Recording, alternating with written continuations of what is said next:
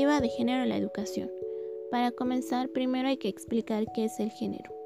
El género es el conjunto de características diferenciadas que cada sociedad asigna a varones y a mujeres. A fin de esto se definen y jerarquizan roles, expectativas y derechos. Entonces el género en la educación es el género en la educación es la formación de una nueva personalidad del sujeto sobre la base de la equidad entre los sexos buscando alternativas que le permitan acceder de manera igualitaria a los servicios que brinda el sistema educativo, que gradualmente se transforma y es sin discriminación. Hoy en día la discriminación de género en la educación se ha vuelto un gran problema, ya que dentro del sistema educativo afecta particularmente a las mujeres, pero de igual manera a los hombres, están además relacionadas con otras variables como la pertenencia ética, religiosa, social o la orientación sexual. Es así importante considerar cómo se contribuye en la escuela a las identidades femeninas y masculinas, ya que es importante tener en cuenta que el derecho a la educación de las niñas no puede ser tratado al margen de las cuestiones de género, ya que estas cuestiones ciertamente no, no solo atañen a los derechos de las mujeres, sino que además plantea necesidades de pensar en una nueva masculinidad que sea sensible, responsable y proactiva en la igualdad, la justicia y la solidaridad.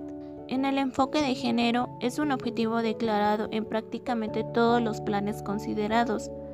Así se promueve considerar la perspectiva de género durante el diseño, la implementación y la evaluación de estrategias nacionales de derecho las políticas y las intervenciones orientadas a garantizar el derecho a la educación. Es por ello que dentro del currículo y material didáctico se propone introducir modificaciones en el currículum, en particular la incorporación de contenidos relacionados con la educación sexual integral y la promoción de prácticas pedagógicas respetuosas de las diferencias entre géneros y orientadas a cuestionar estereotipos. También se propone una sensibilización y capacitación de género. En los planes se promueve incorporar el enfoque de género en la formación inicial y en la formación en servicio de los docentes.